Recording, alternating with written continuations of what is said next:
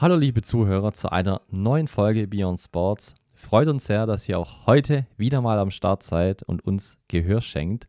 Wir sprechen über Slackline. Vermutlich habt ihr den Begriff alle schon einmal gehört oder standet sogar selbst schon einmal drauf und habt euer Gleichgewicht getestet.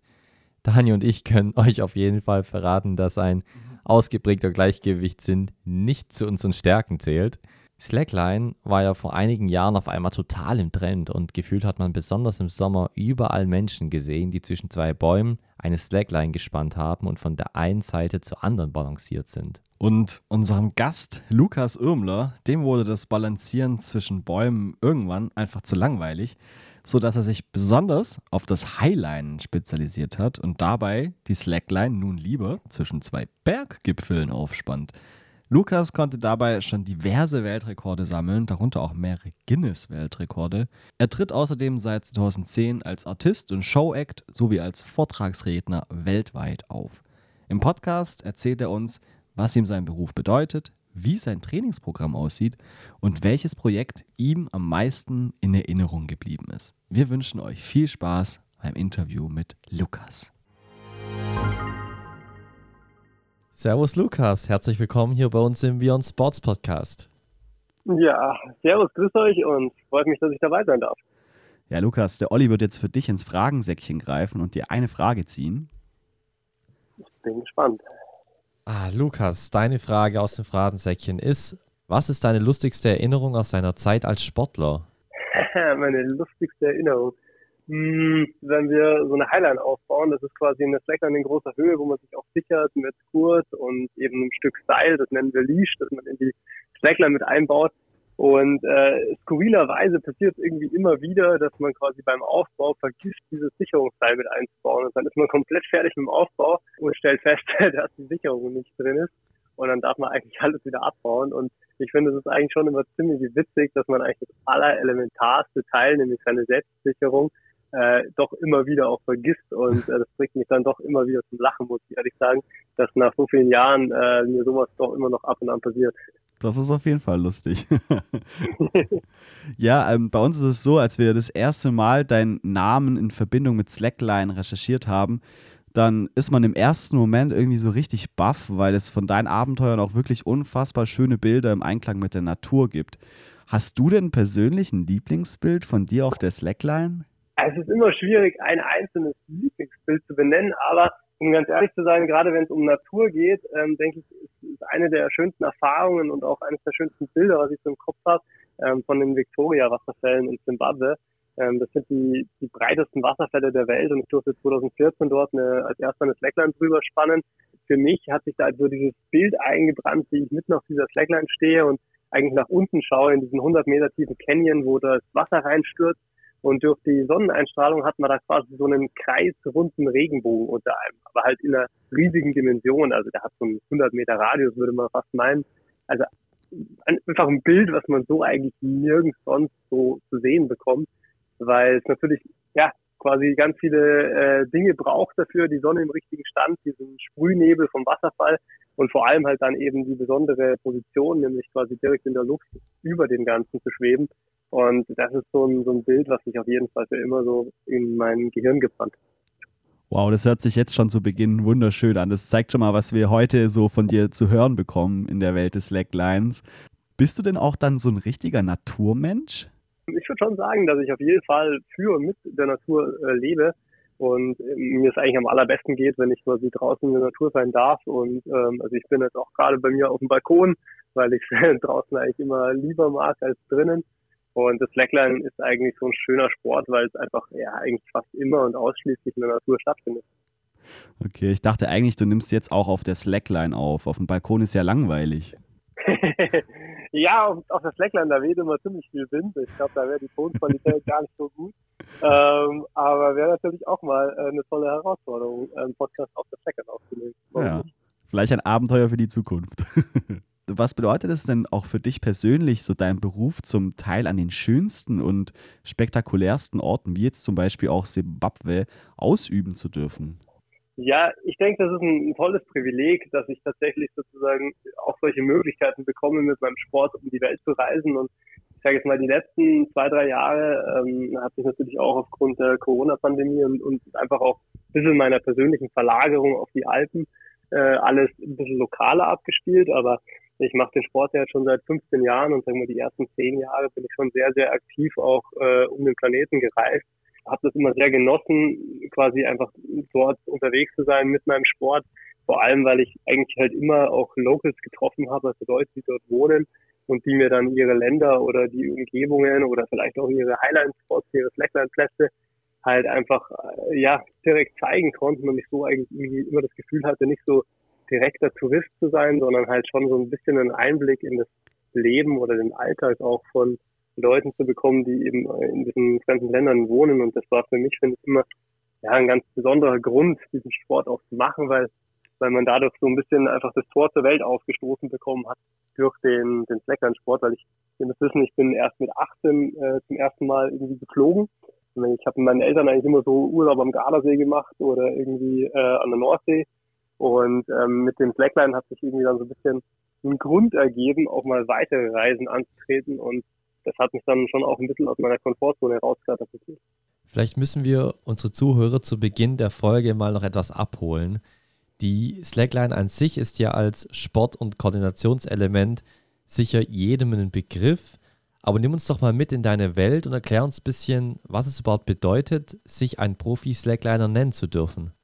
Ja, das ist eine ganz spannende Frage. Also die Slackline kennt man ja vielleicht so aus dem Park zwischen zwei Bäumen. Äh, oft ist es dann auch so eine 5 cm Breite, so ein 5 cm breites Kurzband, was man mit einer Rasche festzurrt der Ursprung des Sportes kommt eigentlich so ein bisschen aus dem Kletterbereich und ähm, hat eigentlich eher so auf so noch ein bisschen schmäleren, zweieinhalb Zentimeter breiten Slacklines äh, quasi angefangen, die auch sehr, sehr elastisch und dynamisch sind. Und zu diesen Bändern bin ich eigentlich heutzutage auch wieder hauptsächlich zurückgekehrt, also relativ dünne, sehr elastische Bänder, auf denen man halt nicht nur drüber laufen kann, sondern eben auch die Dynamik von dieser Slackline ausnutzen kann für irgendwie spektakuläre Tricks und bei mir ist es so, dass das Slackline eben hauptsächlich in größeren Höhen stattfindet. Dann nennt man es eben auch Highlinen, wenn man sich halt ähm, dann natürlich auch sichert und über irgendwelche Canyons oder zwischen Berggipfeln hin und her spazieren darf. Ja, was jetzt einen Profi ausmacht, ich sage mal, neben der Tatsache, dass man halt als Profi sein ganzes Leben auf diesen Sport ausgerichtet hat und halt auch natürlich versucht oder in der Lage ist, von diesem Sport oder mit diesem Sport zu leben und einen Lebensunterhalt zu finanzieren, ähm, ist es halt einfach wirklich auch die, die Zeit, die man investieren kann, glaube ich, die den Unterschied macht und die dann natürlich auch äh, zu dem einen oder anderen Resultat führt, was jetzt vielleicht der Alltagssportler, der ähm, nach der Arbeit ähm, noch ein bisschen auf die Fleckern hüpft, ähm, vermutlich nicht erreichen kann, einfach weil er nicht so viel Zeit in diesen Sport investieren darf. Und wann kam das so für dich, dass du die Höhe für dich entdeckt hast? Ja, das war relativ bald eigentlich. Ich war zu Beginn meiner Slackline-Karriere schon, sage ich mal, Kletterer und war eigentlich jetzt grundsätzlich schon höhenaffin, würde ich sagen. Also mir hat schon immer Spaß gemacht, in großen Höhen rumzuturnen. Und wir haben dann Bilder gesehen von äh, Dean Potter, ähm, eigentlich auch ein berühmter Kletterer, der eben auch ein bisschen zum Highliner wurde in Yosemite Valley. Und da habe ich zum ersten Mal gesehen, dass man so eine Slackline auch quasi in großer Höhe spannen kann. Und da haben wir uns halt überlegt, das auch mal zu probieren, haben das zwischen zwei Bäumen mal aufgebaut, so äh, wirklich nur in fünf Meter Höhe, aber trotzdem mit Sicherung. Und haben dann irgendwie recht schnell festgestellt, dass es irgendwie einen brutalen Unterschied macht, ob man jetzt eine Slackline quasi einen Meter über den Boden gespannt hat, wo man jederzeit runterhüpfen kann, oder ob das jetzt eben einfach in der Höhe ist, wo halt quasi Scheitern oder Balance verlieren halt zu einem Sturz führt, der zwar schon irgendwie gebremst und gesichert ist mit dem Seil, aber der halt ein Kontrollverlust ist und wo man halt einfach quasi erstmal in den Abgrund stürzt. Und das hat psychologisch irgendwie einen wahnsinnig großen Unterschied gemacht für mich und mir erstmal gezeigt, wie, wie krass eigentlich unser Kopf sozusagen, ähm, ja, ähm, eigentlich manchmal im Weg steht, aber vor allem halt einfach immer sozusagen die Spielregeln vorgibt. Und wie entscheidend halt eigentlich ist halt quasi, was dein Kopf denkt und fühlt, oder? Und das war für mich ganz faszinierend, weil ich mir gedacht habe, es kann ja nicht sein, dass ich jetzt über eine Slackline laufen kann, die ist einen Meter über dem Boden, das ist überhaupt kein Problem. Und dann mache ich dieselbe Slackline einfach ein paar Meter höher und auf einmal kann ich nicht mehr, mehr aufstehen. Das war für mich was ganz Neues und ich hatte eigentlich nicht das Gefühl, dass ich Höhenangst habe, aber ich musste dann eigentlich schon für mich selber auch eingestehen und, und, und merken, dass ich beim Highlinen, also beim Slacklinen in großer Höhe, auf jeden Fall Höhenangst hatte. Und dann musste ich mich einfach entscheiden, ob mir der Sport quasi so wichtig, so äh, ja, so lieb ist, dass ich quasi versuche, über diese Angst irgendwie drüber zu kommen. oder ob ich äh, umdrehe und sage, nee, passt, äh, ist nichts für mich. Ich habe dann schon für mich entschieden, dass ich das schaffen will und habe mich dann eben immer wieder mit dieser Angst äh, auseinandergesetzt, indem ich mich immer wieder auf höhere Slacklines begeben habe oder draufgesetzt habe und dann wirklich Schritt für Schritt gelernt habe, diese Angst ja, zu meistern oder zu, zu überwinden. Und wie schnell hast du das dann geschafft, dass du keine Angst mehr hattest? Schnell ist sicherlich nicht das richtige Wort dafür. Es hat ja. wirklich lange gedauert. Also ich habe im Grunde genommen äh, 2007 das erste Mal auf so einer Highline gesessen und es hat dann echt über ein Jahr gedauert, bis ich äh, dann mal auch auf so einer höheren Slackline wirklich laufen konnte, also Schritte gehen konnte. Aber da war das immer noch äh, sehr, sehr stark mit Angst verknüpft und da war es halt einfach so, dass ich im Grunde genommen halt das Ziel hatte, diese Slackline zu überqueren, auf die andere Seite zu kommen. Ähm, aber ich hatte da eigentlich keinen Spaß, während ich drauf stand, sondern während ich drauf stand, war das für mich wirklich ein extremes Erlebnis. Ich war total am Limit und ich hatte die ganze Zeit Angst und nur diesen Wunsch, fertig zu werden damit ungefähr. Und konnte mir damals eigentlich auch nie vorstellen, dass das Highlinen mal eben angstfrei werden könnte, sondern das war eigentlich von Anfang an klar, hey, das ist einfach so. Du musst da, also das, du hast dabei Angst und, und äh, schöner Moment äh, kommt dann, wenn du es geschafft hast. Und nachdem ich den Sport dann zwei, drei Jahre gemacht habe und dann doch auch einfach immer öfter auch auf höheren Slackline stand, wurde diese Angst halt immer weniger und immer mehr Spaß war dabei und irgendwann konnte man dann auch mal auf der Slackline stehen, runterschauen, wirklich die Höhe mal genießen und nicht nur ausblenden. Am Anfang hat man natürlich versucht, sich möglichst aufs Ende zu konzentrieren, alles außenrum wegzuknipsen im Kopf. Und irgendwann kam dieser Moment, wo man dann doch mal runtergeschaut hat und dann festgestellt so, wow, krass, ey, bin jetzt hier in, in mehreren Metern oder mehreren hundert Metern irgendwann auch mal Höhe, hatte dann schon so langsam das Gefühl, das auch genießen zu können. Und inzwischen muss ich sagen, ist die Angst äh, fast vollständig weg ähm, und es ist eigentlich immer ein, ein tolles Gefühl, durch die Luft schweben zu dürfen. Und es ist eigentlich so ein wahnsinnig verrücktes Erlebnis insgesamt, weil man halt aus einer Situation raus, wo man früher Panik hatte, was gemacht hat, was jetzt eigentlich für mich so, ja, wie ein Wiederauffüllen meiner Batterien ist. Das zeigt eigentlich immer so krass, wie unendlich wir unsere Komfortzone ausdehnen können, weil anfangs war natürlich Highline absolut in meinem Extrembereich und inzwischen ist es halt echt, sag ich mal, wenn es jetzt nicht die krasseste Slackline der Welt ist, ist es einfach für mich äh, zur Erholung geworden. Du nennst dich persönlich in deiner Vita seit 2010 freiberuflicher Sportler. Wie fühlt es sich denn so für dich an, Slackline zu deinem Beruf gemacht zu haben und jetzt auch 13 Jahre später diesen Sport noch aktiv verfolgen zu können? Ja, ich finde es ein, persönlich ein sehr, sehr krasses Privileg, weil ich habe mir das anfänglich natürlich niemals vorstellen können, dass ich Slackline überhaupt äh, zu einem Beruf machen könnte. Also das war halt einfach ein, ein Hobby, als ich noch Student oder Schüler war.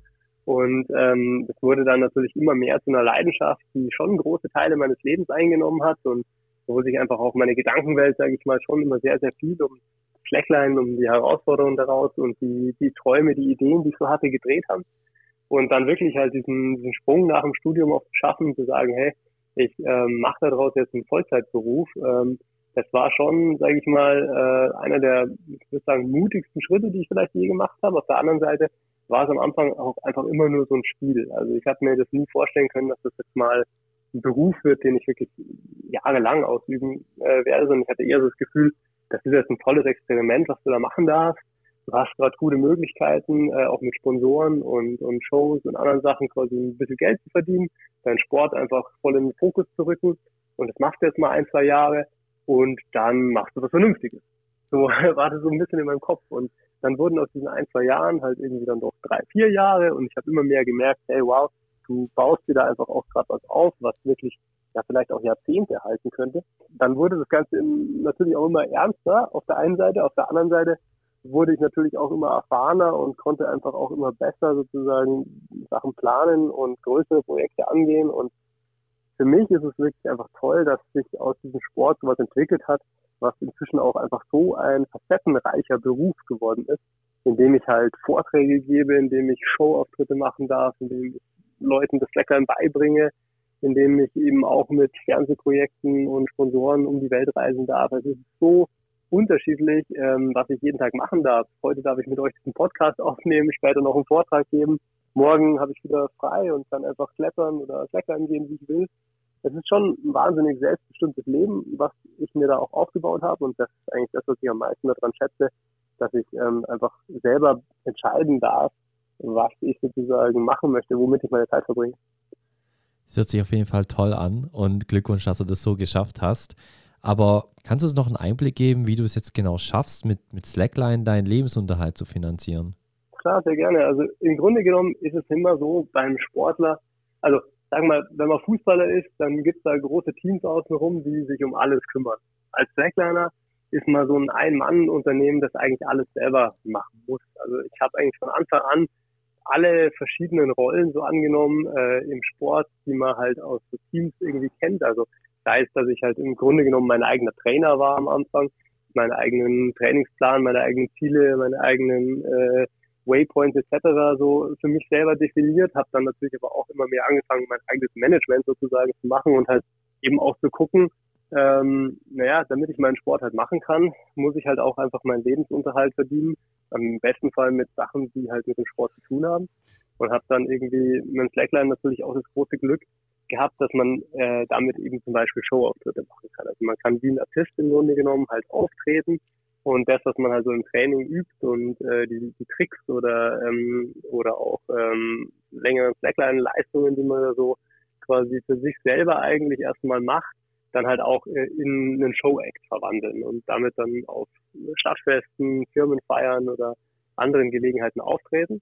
Mit der Zeit ähm, habe ich dann natürlich auch immer mehr Fernsehprojekte machen dürfen, äh, dank verschiedener Sponsoren, wo wir einfach halt alpine Projekte oder eben ausgefallene Locations, wie die Victoria Wasserfälle zum Beispiel, einfach als ähm, Slackline-Begehung machen durften und darüber dann eben auch Filme äh, produziert haben und bin dann schlussendlich über diesen Weg ähm, auch wieder dazu gekommen, über meine Abenteuer ähm, auf Bühnen zu berichten. Am Anfang waren das irgendwelche Kletterfestivals oder die, sag mal, lokale äh, Alpenvereinssektion, wo ich halt äh, dann über meine Reisen, über meine Abenteuer, über meine Slackline-Projekte so gesprochen habe.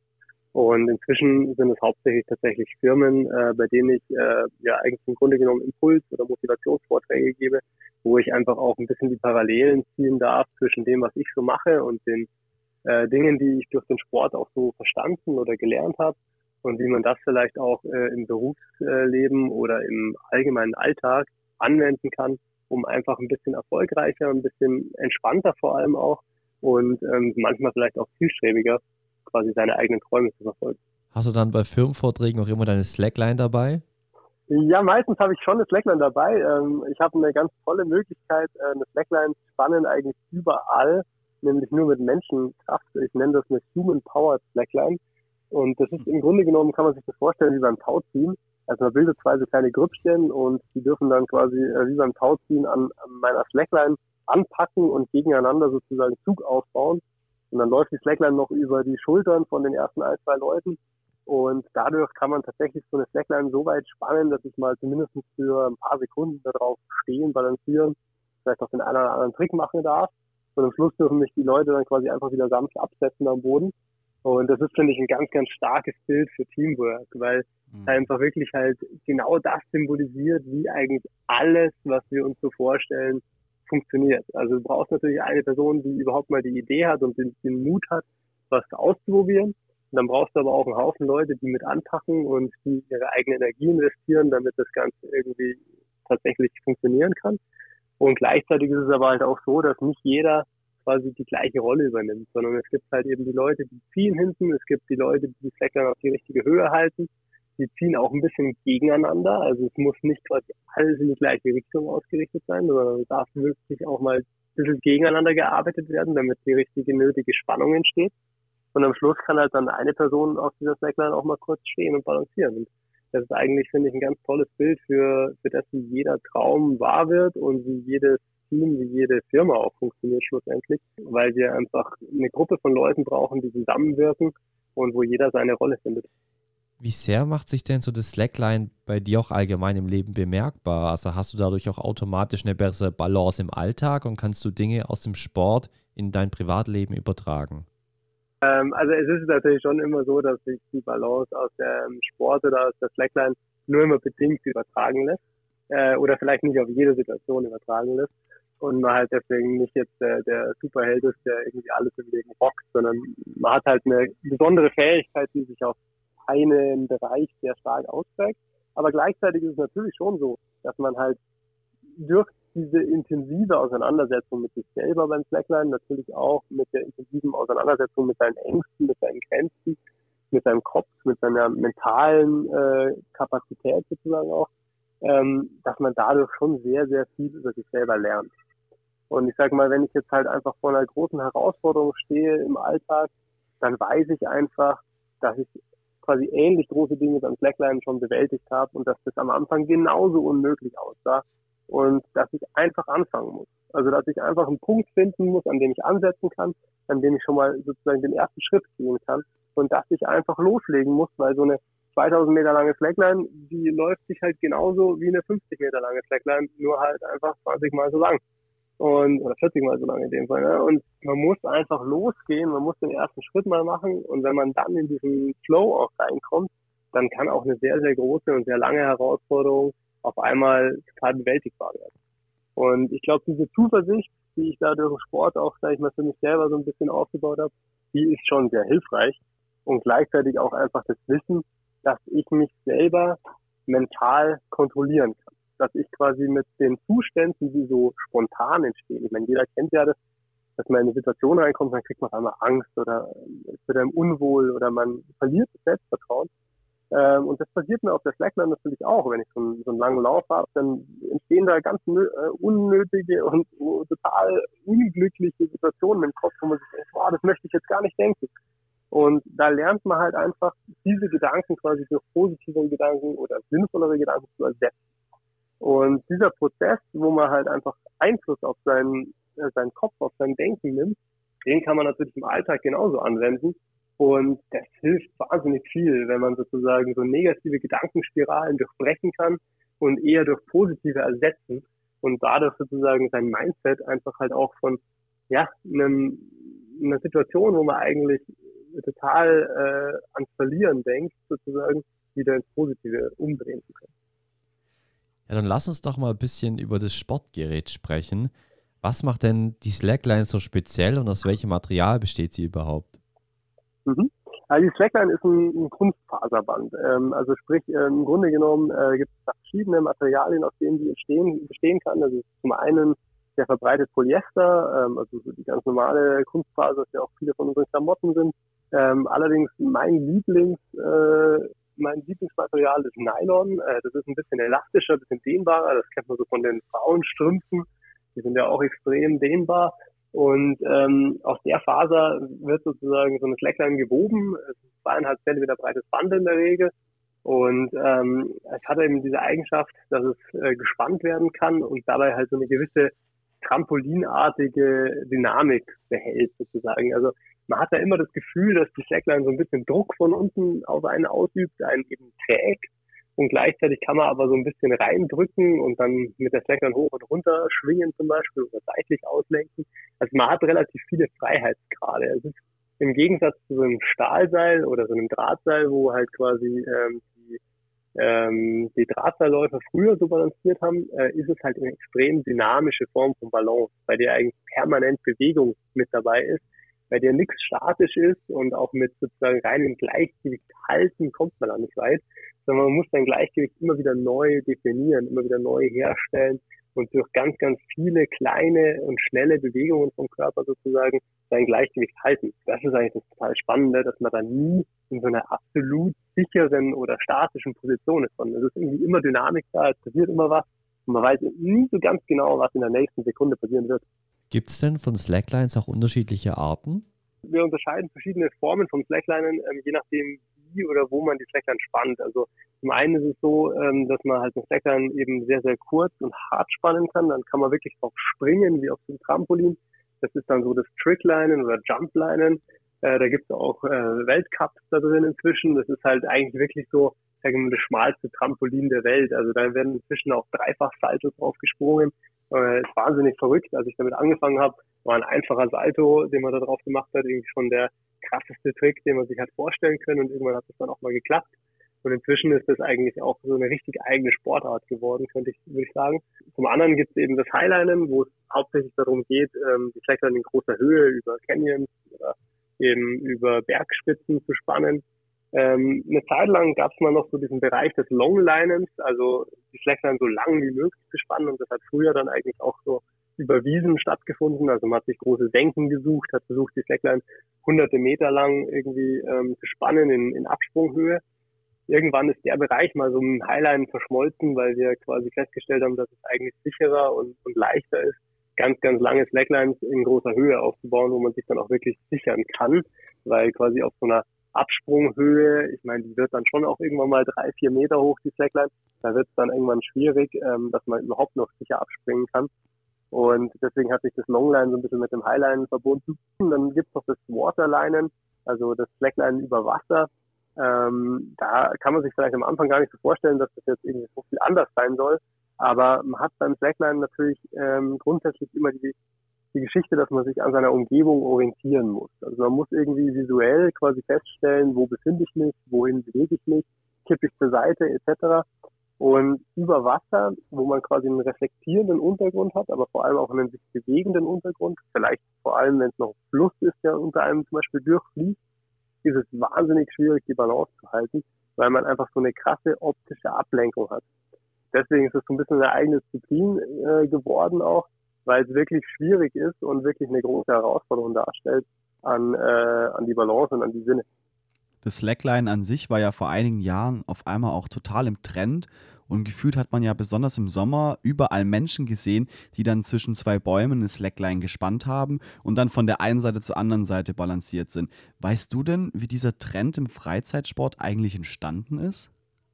Also das war auf jeden Fall ähm, eine Trendsportart vor ein paar Jahren und das ist eigentlich hauptsächlich durch die Verfügbarkeit entstanden, würde ich sagen. Und zwar, also ich denke mal, Balancieren oder ja, grundsätzlich eben so, dass das Laufen auf so einer Slackline, das ist schon was recht Natürliches, was, was wir auch irgendwie als Kinder versuchen wir alle mal auf dem Zaun zu balancieren und auf einem, kleinen Geländer oder so. Und das steckt, glaube ich, schon tief in uns drin, äh, einfach so diesen, dieser Wunsch nach Balance und ähm, gleichzeitig war es eben so, dass die äh, zu der Zeit, wo das eine Trendsportart wurde, eben einfach relativ äh, einfach ähm, verfügbare Slackline-Sets quasi auf den Markt kamen. Also da haben Spanngurthersteller im Grunde genommen eigentlich einfach entdeckt, dass es für sie eine neue Nische, ein neuer Markt sein könnte und haben eben so 15 Meter breite Slacklines mit Ratschen ähm, auf den Markt gebracht als Slackline-Set. Das konnte jeder äh, zum günstigen Preis erwerben, aber vor allem auch einfach überall mit hinnehmen, am, im Park, äh, im eigenen Garten oder halt am See aufspannen.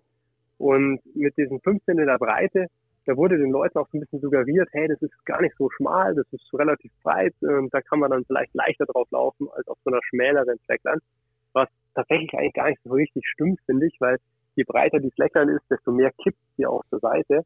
Und wenn sie schmäler ist, dann ist der Fuß breiter als die Slackline, das heißt, man steht irgendwie automatisch immer mittig drauf.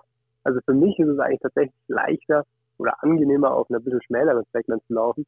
Aber für den Kopf macht es natürlich einen großen Unterschied, vor allem wenn man so einen Erstkontakt hat dann denkt man immer mal so, ah, fünf Zentimeter, das, das klingt sinnvoller als zweieinhalb. Und ich glaube, mit dieser Verfügbarkeit äh, ist das dann eigentlich mal so ein bisschen in die, in die Haushalte gekommen. Aber es zeigt eigentlich schon einfach auch immer wieder, dass halt die Leute totales Interesse an Balance haben und dass das einfach voll der spannende Prozess ist, quasi einfach sowas zu lernen, so eine Bewegungsform zu lernen, wo man irgendwie die ganze Zeit in so einer dynamischen und labilen Balanceposition ist. Der Erstkontakt ist schon mal ein gutes Stichwort. Wie war es denn persönlich bei dir? Also, wie hast du die Slackline für dich entdeckt und war das dann auch Liebe auf den ersten Blick? Also Liebe auf den ersten Blick war es echt gar nicht, muss ich sagen. Also ich war, es war katastrophal. Äh, ich habe erstmal äh, konsterniert beschlossen, dass das sicherlich nicht mein Sport wird, weil ich nicht mal auf die Slackline hochgekommen bin beim Krass. ersten Mal. Also ich habe das große Glück gehabt, im Nachhinein muss man wahrscheinlich sagen, dass ich 2006 schon einen Nachbarn hatte, den ich vom Klettersport ein bisschen kannte und, und der hatte eine Slackline bei sich im Garten hängen und es war eben keine Ratschen-Slackline, die ganz straff gespannt war, sondern eher so ein bisschen lockeres Gurtband vom, vom, Slack, äh, vom Klettern, also halt wirklich so ein ursprüngliches Slackline. Und äh, der lief da so hin und her und sah cool aus und dann habe ich mal gefragt, ob ich das auch mal probieren darf und habe dann versucht, da irgendwie aufzustehen, irgendwie hochzukommen und hatte keine Chance. Also ich bin wirklich nicht mal hochgekommen. Ich glaube, jeder, der Slackline mal ausprobiert hat, der kennt es so ein bisschen am Anfang. Einfach so seltsam und so schwierig, da irgendwie überhaupt draufzukommen. Und dann habe ich erstmal gesagt, boah, ja, nee, geht ja gar nicht. Äh, und dann war für mich eigentlich erstmal ganz klar, nee, das, das wird nichts für mich, so, das kann ich nicht.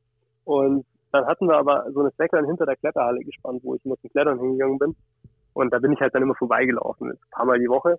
Und jedes Mal bin ich an diesem Fleckner vorbeigelaufen und dachte, das kannst du immer noch nicht. Ja? Das hat dich getriggert, mich, oder? Ja, irgendwann hat mich so der Ehrgeiz schon gepackt und dann habe ich mir gedacht, okay Junge, du übst das jetzt eine Woche, dann läufst du da einmal rüber und dann kannst du die Sache abhaken.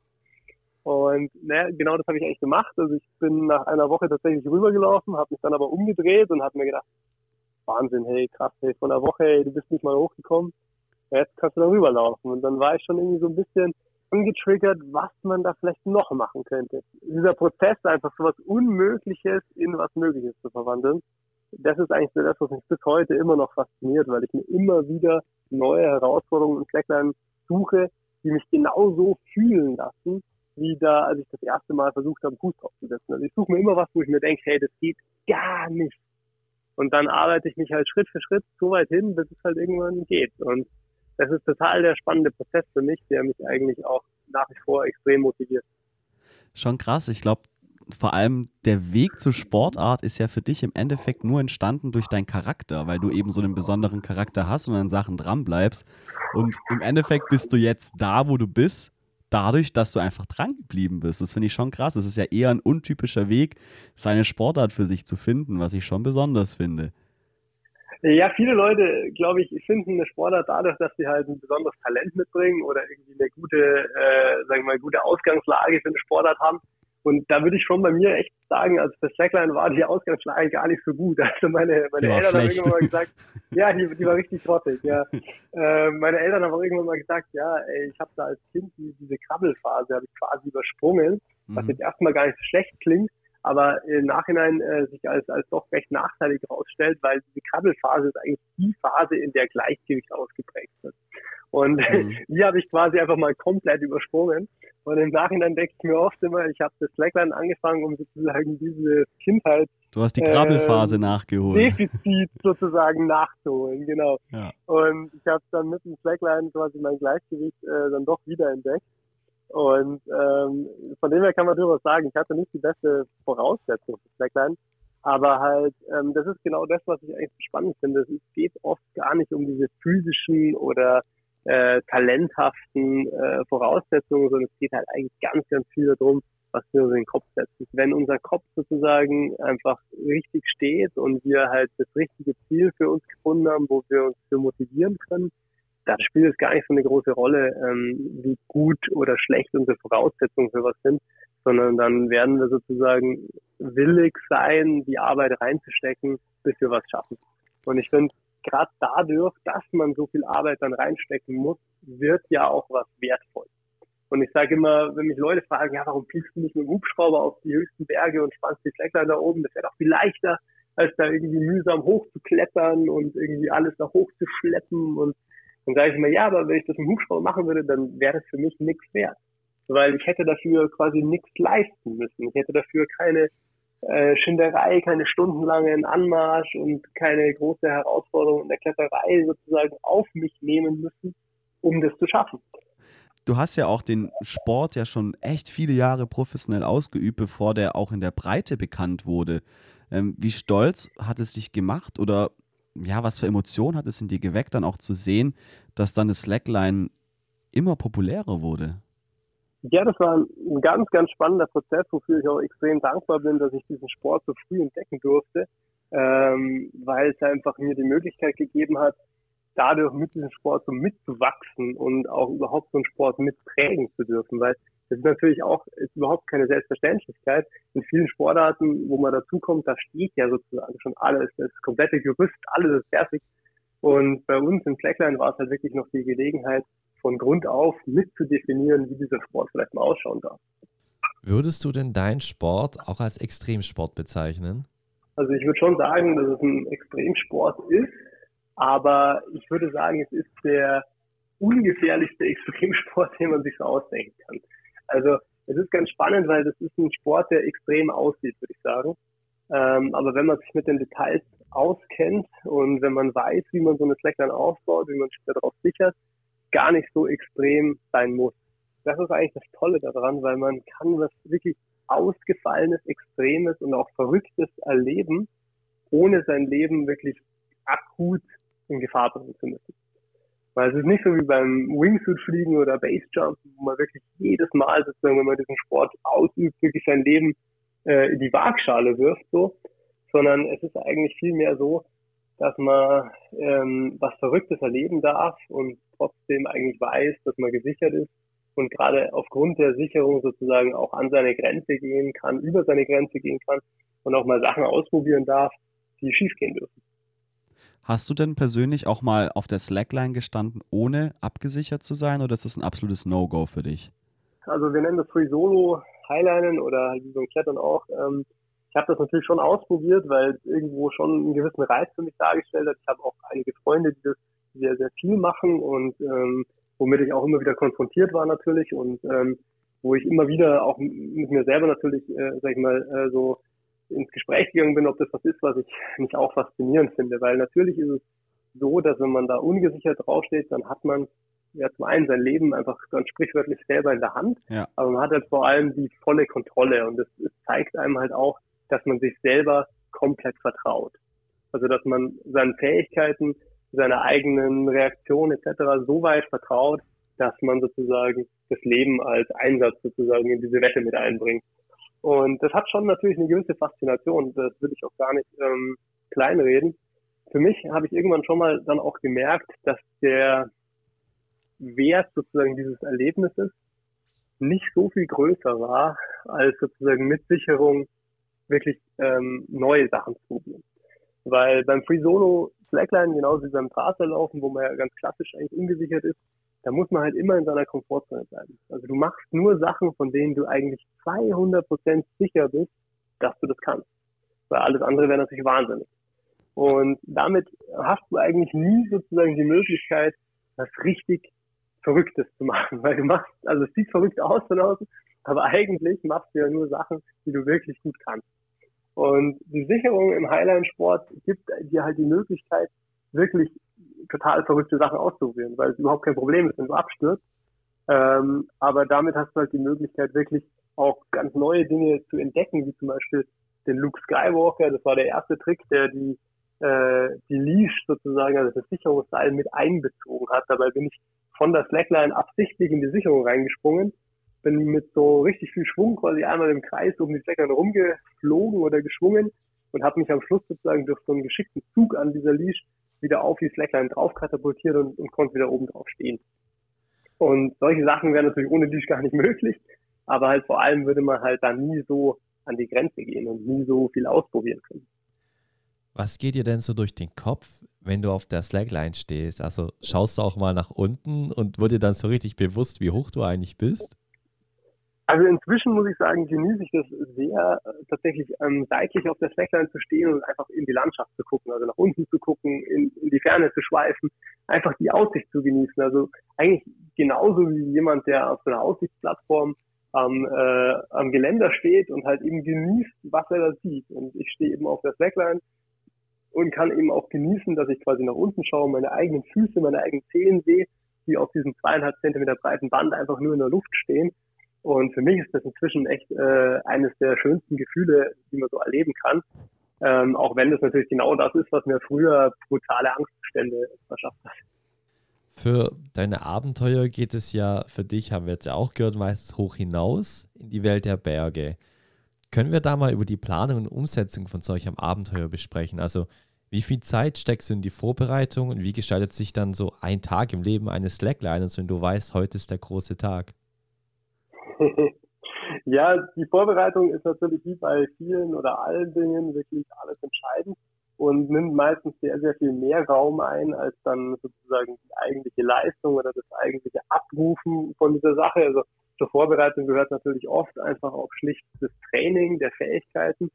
Ähm, oft jetzt eben auch, wenn wir über das Bergsteigen reden, das Training von verschiedensten äh, Fähigkeiten, weil da geht es gar nicht mehr unbedingt immer nur um Slackline, sondern es geht eben auch ganz, ganz viel darum, die notwendige Fitness zu haben, um überhaupt jetzt mal auf einen 4.000, 5.000er hochzukommen, oder die notwendige Kletterfähigkeit mitzubringen, dann wirklich auch irgendwie steile Felswände überwinden zu können, um an den Punkt zu kommen, wo man die Slackline aufbauen möchte.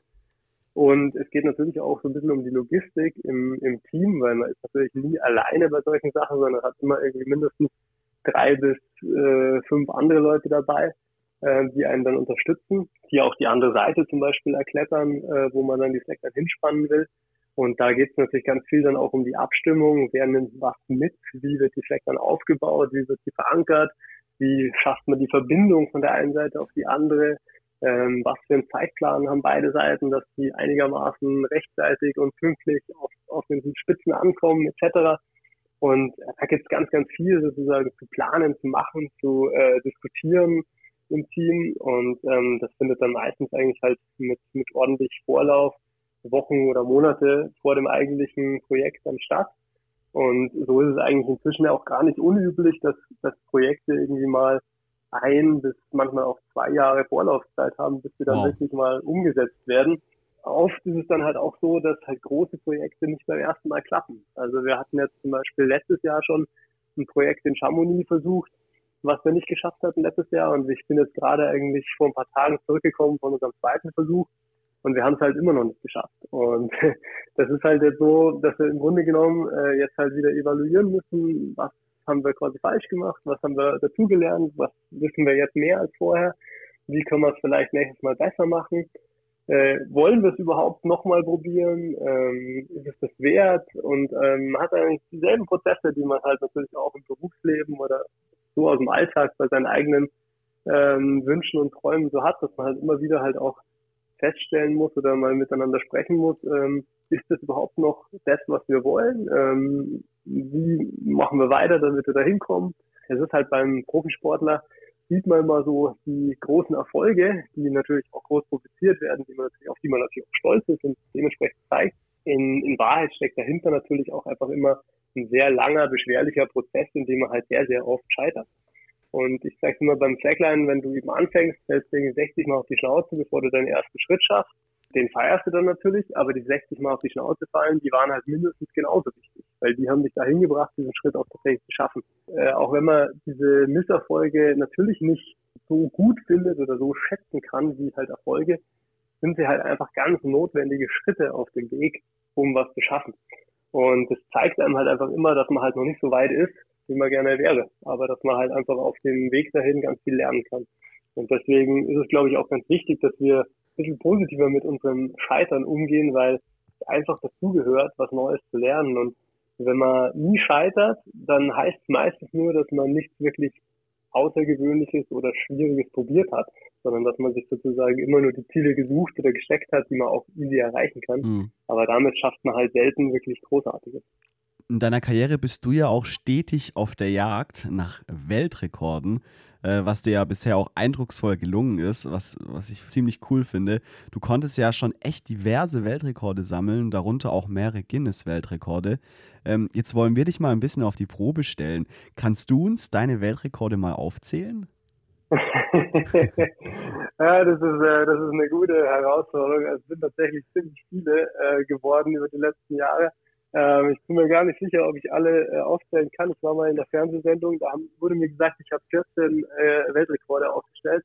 Da habe ich dann nur äh, gelächelt, genickt und gesagt, ja, das wird dann schon stimmen, wenn ihr das so recherchiert habt. Sind es doch so viele? Ähm, also es sind inzwischen, glaube ich, sogar noch ein paar mehr geworden. Ähm, ja. Ich sage jetzt mal, ich will gar nicht versuchen, die aufzuzählen. Ich will eher nennen, was ich davon wirklich für mich persönlich äh, sehr wertvoll und sehr ähm, ja, worauf ich am meisten stolz bin, ja. ist sicherlich die längste Highline-Überquerung ähm, 2021 in ähm, Nordschweden machen durften. Das war damals die längste Highline der Welt mit 2,13 Kilometern. War einfach für mich äh, zwar nicht der erste äh, Längenrekord, den ich aufgestellt habe, aber die Leine war so krass hoch. Also die war nicht nur lang, sondern die war auch 600 Meter hoch.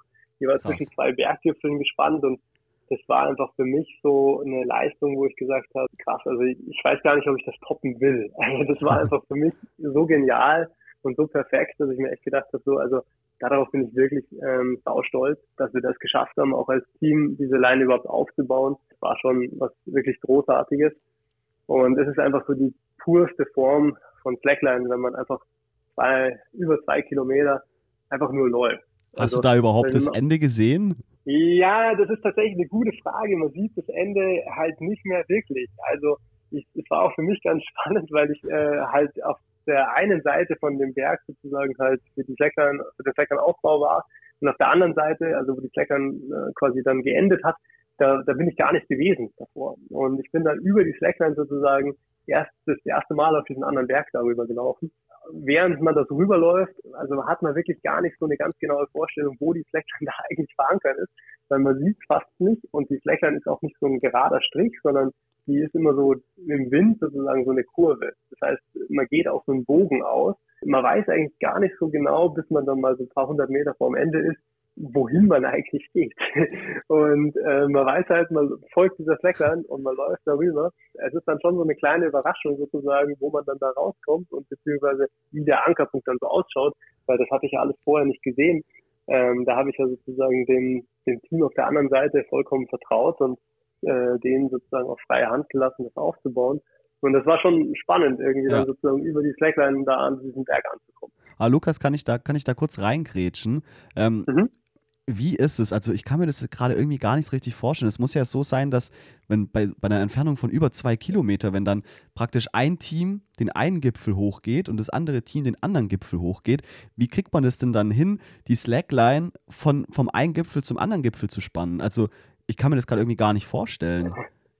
Ja, die Verbindung zwischen diesen zwei Punkten herzustellen, ist natürlich schon eine der größten Herausforderungen bei dem ganzen Prozess. Ja, das sind ja über zwei Kilometer. Ähm, Genau, also da kann man auch nicht einfach mal rüberwerfen oder so.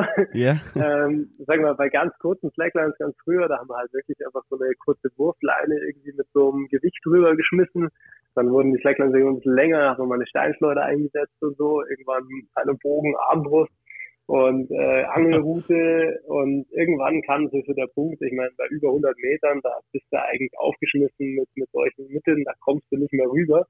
Ähm, und wenn du jetzt die Slackline nicht quasi von der einen Seite auf die andere Seite tragen kannst, dann musst du dir irgendwas anderes einfallen lassen, um sozusagen diese Brücke durch die Luft aufzubauen. Und mhm. da ist heutzutage ganz oft tatsächlich so, dass wir eine Drohne benutzen, ähm, ah. die eine Angelschnur rüberfliegt. Also eine ganz dünne, äh, so eine 0,5 Millimeter dicke Angelschnur wird dann darüber geflogen und an dieser dünnen Angelschnur, die man eigentlich auch gar nicht richtig sehen kann in der Luft, wird dann eine dickere Schnur hinterhergezogen und ein Seil und dann halt schlussendlich auch die Slackline. In Nordschweden haben wir es zum Teil so gemacht, ähm, zum Teil haben wir die Slackline aber tatsächlich auch quasi per Hand oder das Seil per Hand sozusagen von der einen Seite bis in die Mitte getragen, ähm, weil das in Schweden dort ganz gut ging, weil keine Vegetation dort ist, also da ist kein Wald drunter oder so. Mhm. Ähm, aber gleichzeitig äh, ist es natürlich äh, ja bei solchen Sachen schon auch so ein bisschen Trial and Error. Also ich meine, du baust halt die längste Slackline der Welt auf, dafür gibt es halt keinen Blueprint,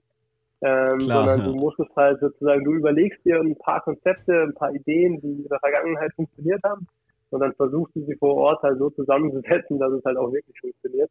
Aber eine Garantie gibt es dafür halt nie und da gibt es auch keinen direkten Fahrplan, sondern das ist halt, du musst es dann in den Situationen einfach auch ein bisschen spontan und individuell quasi so anwenden, was du gelernt hast, dass es hoffentlich gut geht. Aber das hört sich bei dir so spannend an, was du erzählst. Da hat man irgendwie fast sogar Bock, selber dabei zu sein und bei so einem Abenteuer irgendwie mitzuhelfen. Also richtig, richtig cool. Ja, es ist schon immer ein sehr spannender Prozess, in dem man im Team und gemeinsam halt einfach auch einfach was, was schafft. Und ja. allein dieses Steckern aufzubauen und in der Luft zu sehen dann, ist eigentlich schon immer erstmal ja ein großer Schritt, oder? Und, und dann kommt vielleicht mal erst der nächste, dass man sie dann auch überqueren möchte. Aber eigentlich ist ja schon viel geschafft, einfach wenn, wenn es klappt, dieses Fleckland überhaupt aufzubauen. Wie kam denn bei dir persönlich auch diese Weltrekordjagd zustande? Also wir haben ja jetzt gesehen, dass du ja gar nicht mehr ähm, die Summe aller Weltrekorde richtig im Kopf hast. Ist es für dich dann trotzdem ein Anreiz, deinen Sport dann weiter zu verfolgen und immer mehr diese Extreme auszureizen?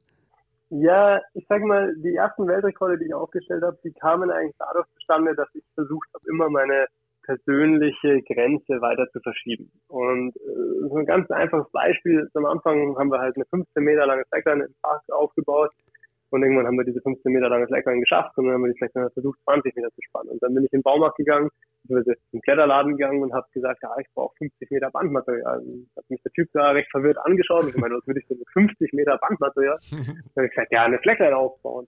Und also es war einfach so immer dieser Wunsch da, halt mich zu steigern und es länger zu machen oder halt eben schwieriger zu machen für mich. Und ähm, irgendwann waren halt die Slacklines dann irgendwann 120 Meter lang und dann hat man irgendwann mal mitbekommen, so hey, okay, äh, 180 Meter ist irgendwie der die längste Slackline, die je aufgebaut wird. Und dann war das auf einmal so irgendwie halt äh, nicht in erreichbarer Nähe, aber es war halt so, wir haben in derselben Größenordnung gespielt. So.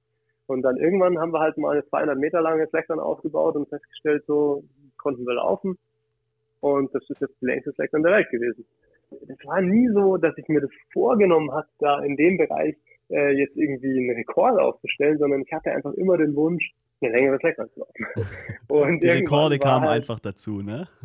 Ja, und irgendwann war halt die längste Slackline, die ich halt gelaufen bin, halt nicht nur meine persönlich längste Slackline, sondern halt eben auch die längste Slackline, die je gelaufen wurde. So, und das war dann halt für mich dann irgendwann schon natürlich auch so, dass ich mir gedacht habe, okay, cool, äh, wenn das halt, äh, wenn man da sozusagen so eine neue Benchmark setzen kann, vielleicht kann man das auch in anderen Bereichen machen. Und was mich eigentlich an den Rekorden eigentlich immer am meisten fasziniert und am meisten auch ähm, angetrieben hat, ist nicht unbedingt den Rekord zu besitzen oder quasi halt zu knacken so, sondern halt dadurch auch wieder andere Leute zu motivieren, das auch zu machen.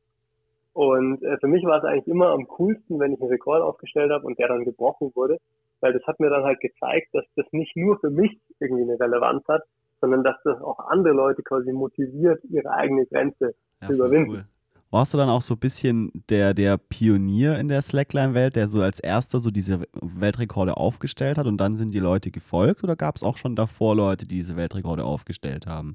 Muss man, glaube ich, ein bisschen von Bereich zu Bereich unterscheiden. Also ähm, es gab sicherlich in, in, allen Bereichen, in denen ich Weltrekorde aufgestellt habe, eigentlich davor schon Rekorde oder in mhm. fast mhm. allen, würde ich sagen. Aber ähm, oft wurden diese Rekorde nicht so kommuniziert oder publiziert. Und ich habe halt dann schon immer versucht, meine Rekorde auch irgendwie ein bisschen zu publizieren, eben auch Guinness-Weltrekorde zum Beispiel zu machen, wo halt wirklich auch eine offizielle Stelle dahinter steht, die das zertifiziert und die den Rekord auch einfach ja, ein bisschen anerkennt sozusagen und damit auch äh, die Sportart sozusagen ein bisschen auf eine neue Plattform gehoben wird, wo man halt sagt, ja, das ist jetzt nicht nur ein Hobby von irgendwie Kletterern, sondern es ist schon eine ernstzunehmende Sportart mit den eigenen Rekorden und so.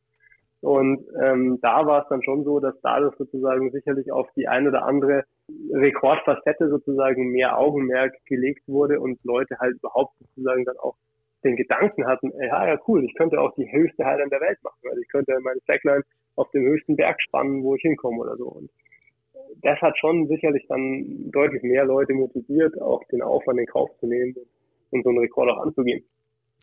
Ein besonderes Projekt von dir, auf das wir gestoßen sind, war die äh, Seven Summits of the Alps, also ein richtig krasses Projekt, auf den, wo du dann auf den höchsten Alpengipfeln Slackline gelaufen bist, was ja echt richtig krass ist. Hast du dir mit diesem Projekt dann auch einen Traum erfüllt oder wie kam es dazu?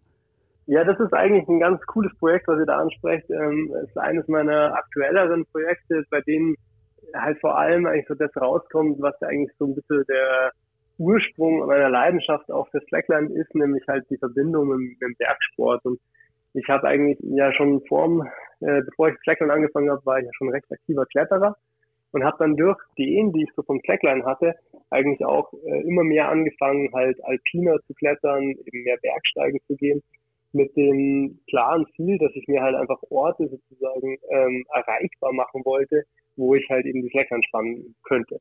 Und ja. bei den Seven Summits der Alpen, da waren halt tatsächlich ähm, einige der, der höchsten Berge der Alpen dabei. Ähm, für mich auch die ersten 4000er in den Alpen, die ich da besteigen durfte. Und es war natürlich schon so, dass ich einfach diese Berge grundsätzlich total cool fand und total spannend fand, diese Berge zu besteigen und mir halt dann immer gedacht habe, wenn ich das mal mache, dann halt auf meine Art und Weise mit einer Flexer im Gepäck, sodass ich halt auch am Gipfel einfach vielleicht eben noch meine eigene Spur zeichnen darf und nicht nur sozusagen diesen, diesen Berg besteige, sondern eben noch ein bisschen mehr machen kann dort. Und das ist das Schöne beim Slackline eigentlich, dass man ja sozusagen als normaler Bergsteiger am Gipfel ankommt und sagt, okay, cool, jetzt habe ich es geschafft, jetzt gehe ich da runter.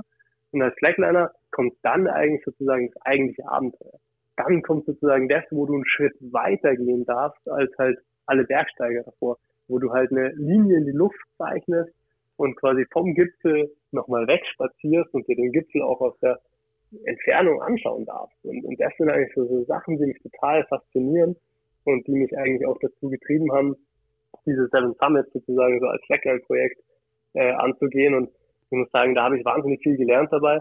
Und es hat wahnsinnig viel Spaß gemacht, diese Berge zu besteigen, auch mal am Mont Blanc-Gipfel zu stehen. Und ähm, habe da einfach ganz viele Gegenden auch zum ersten Mal so richtig kennengelernt. Wohin ich dann einfach auch jetzt in den letzten Jahren immer wieder zurückgekehrt bin. Was würdest du denn sagen, was war denn für dich das spannendste und vielleicht auch herausforderndste Slackline-Projekt, das du je hattest? Ja, das ist eine, das ist eine tolle Frage. Also ich glaube, wenn man jetzt, ähm, wenn man ein Projekt ne oder wenn ich ein Projekt nehmen darf, das noch nicht geklappt hat, dann würde ich tatsächlich sagen, ähm, diese Highline am Grand Capucin, die wir eben in Chamonix letztes Jahr schon versucht hatten und jetzt eben dieses Jahr auch wieder versucht hatten, wo es halt wirklich darum geht, zwei Gipfel zu verbinden, die beide einfach nur durch sehr lange und sehr anstrengende Kletterei erreichbar sind. Also wir reden da über so 400, 500 Meter hohe Granitwände, die auf dem Gletscher in Chamonix stehen. Also insgesamt sind die Berge so 3800 Meter hoch. Und man muss halt wirklich am Schluss 400, 500 Höhenmeter wirklich durch steile Granitwände klettern mit eben selbst absichernder Kletterei. Man muss äh, natürlich das ganze Slackline-Equipment durch diese steilen Wände nach oben transportieren. Und ähm, das ist was, wo ich einfach halt alle Fähigkeiten, die ich in den letzten Jahren so erworben habe, zusammenwerfen muss, oder? Was einfach so viele Faktoren beinhaltet, warum man scheitern kann. Also das geht los bei den Sachen, dass man irgendwie natürlich in dem ganzen Equipment, was man damit hochnimmt, nicht vergessen darf, dass man dann natürlich auch Wasser und Übernachtungszeug mit hochnimmt, weil wir müssen eine Nacht dann oben bivakieren.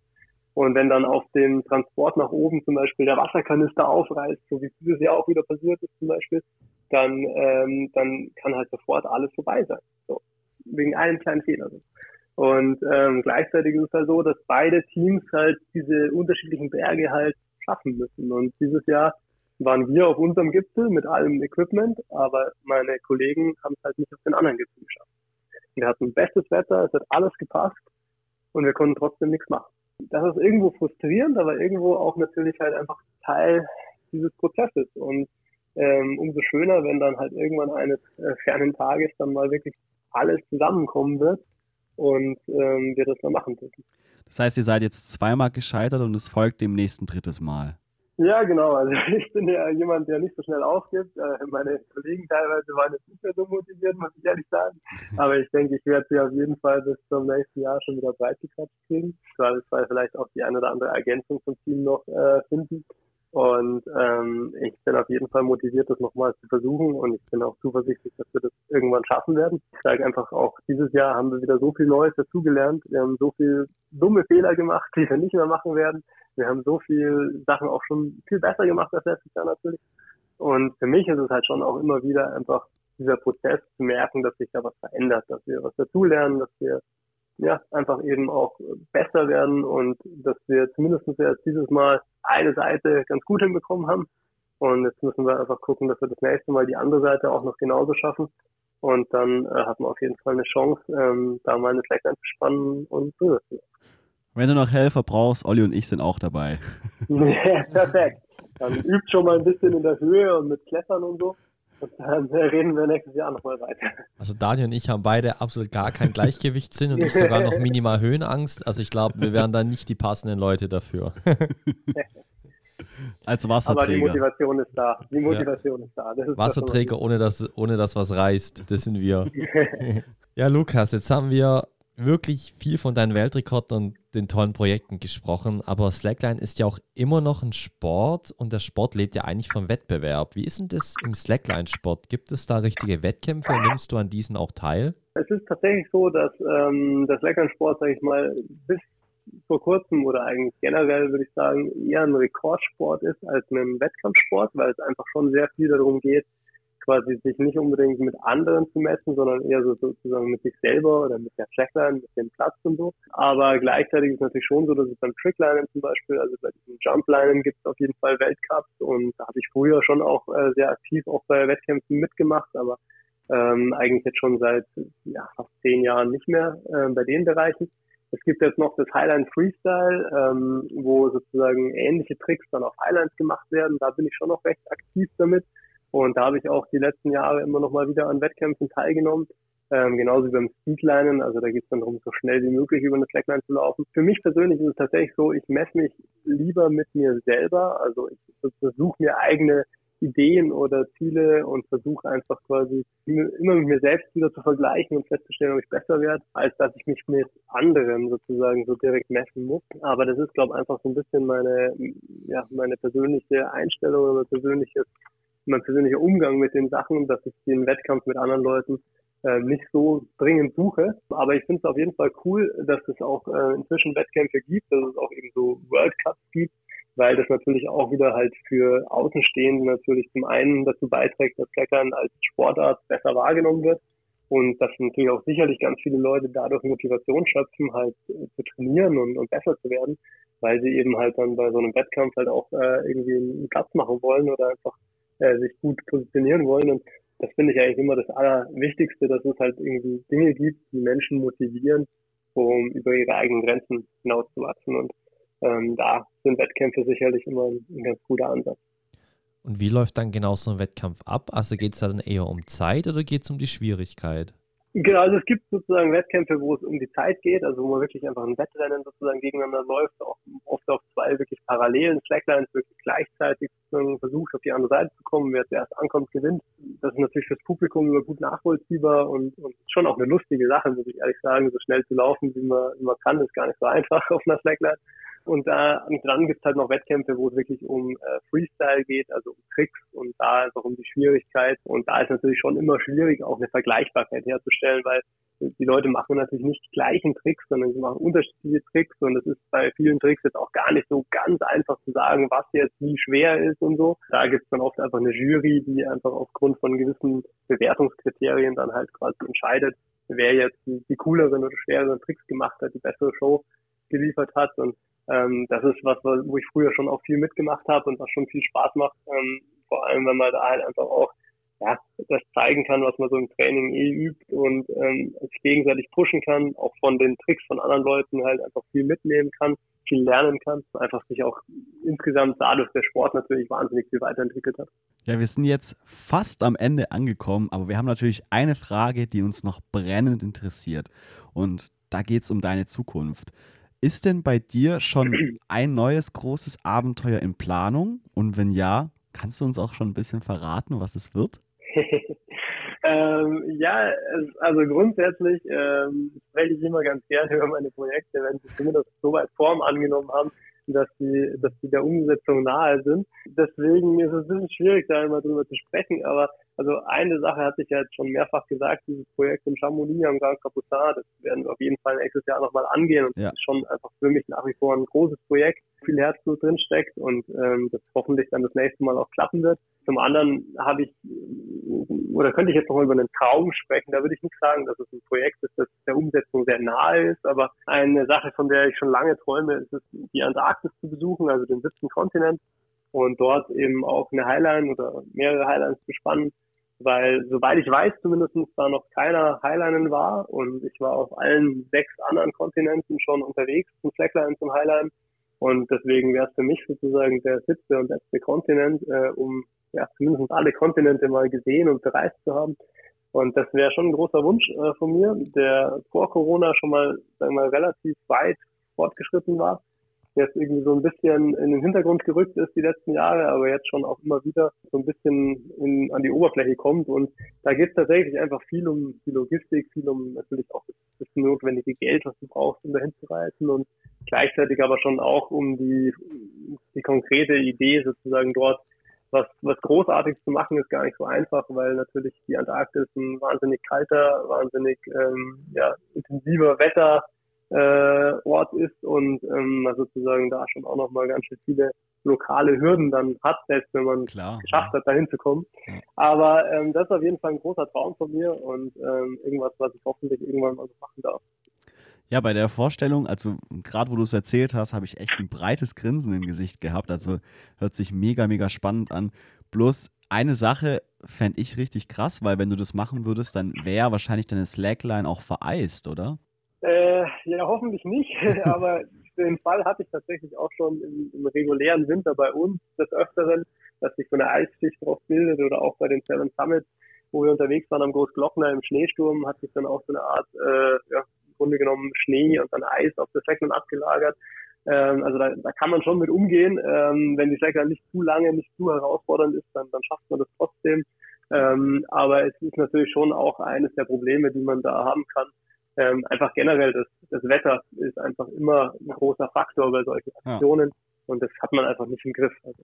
Aber davon lässt sich ein Lukas Irmler nicht beirren. ich, ich versuche mein Bestes, mich nicht davon abhalten zu lassen, sagen wir es mal so. Ja.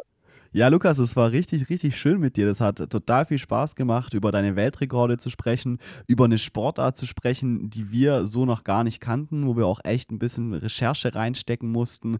Und jetzt dann von dir auch nochmal in die Welt des Slacklinens mitgenommen zu werden, war wirklich atemberaubend spannend. Also, das habe ich auch voll ernst gemeint, dass es richtig cool wäre, dich mal bei so, einer, bei so einem Abenteuer irgendwie zu begleiten, auch wenn es natürlich unrealistisch ist. Aber ähm, wir werden natürlich weiterverfolgen, was da kommt. Drücken dir auch fürs, ähm, für, den dritten, für den dritten Versuch deines nächsten Abenteuers noch die Daumen und ähm, möchten uns natürlich auch bei unseren Zuhörern bedanken.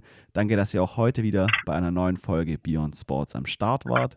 Es gibt wieder auch sicher äh, cooles äh, Bild- und Videomaterial von Lukas bei uns auf Insta unter Beyond Sports-Podcast zu sehen. Und äh, Lukas, die letzten Worte, die möchten wir dir gerne überlassen. Nutze die Möglichkeit, Werbung für deinen Sport zu machen und den Zuhörern die Faszination Slackline in deinen Worten zu erklären. Deine Sportart ist Slackline, die Bühne gehört dir. Ja, vielen Dank für diese Gelegenheit die möchte ich natürlich gerne nutzen und zwar weit über Slackline hinaus, die Leute motivieren, euch alle da draußen motivieren, dass ihr eure Träume angeht. Weil ich finde, das Allerwichtigste ist, dass man wirklich weiß, wohin man will, dass man sich irgendwie was überlegt hat, was man im Leben schaffen möchte und dass man sich dann auf keinen Fall von seinen Ängsten, von seinen Zweifeln, von den Hürden oder Problemen auf dem Weg aufhalten lässt, sozusagen dieses Ziel auch zu erreichen und einfach wirklich stringent Schritt für Schritt die Arbeit reinzustecken, äh, diesen Traum zu verfolgen. Das ist, glaube ich, das, was absolut äh, zielführend ist, um auch irgendwann dort anzukommen. Und deswegen lasst euch nicht aufhalten von euren Ängsten, lasst euch nicht aufhalten von anderen Leuten, die euch sagen, dass das nicht funktioniert, sondern glaubt an eure Idee und verfolgt euren Weg. Und ähm, ich wünsche euch dabei wahnsinnig viel Spaß, weil das ist es am Schluss, was uns auch ankommen lässt. Herzlichen Dank.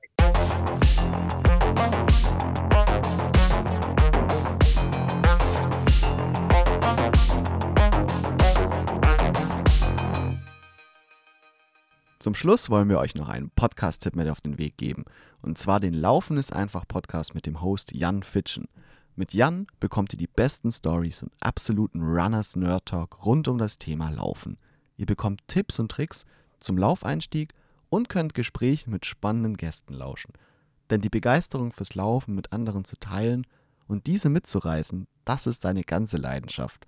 Von daher hört es euch gerne mal an und den Link dazu findet ihr in den Shownotes. Ansonsten freuen auch wir uns natürlich auch über eine positive Bewertung von euch für unseren Podcast und hoffen, dass ihr auch bei der nächsten Folge wieder mit dabei seid. Bis dahin und macht's gut.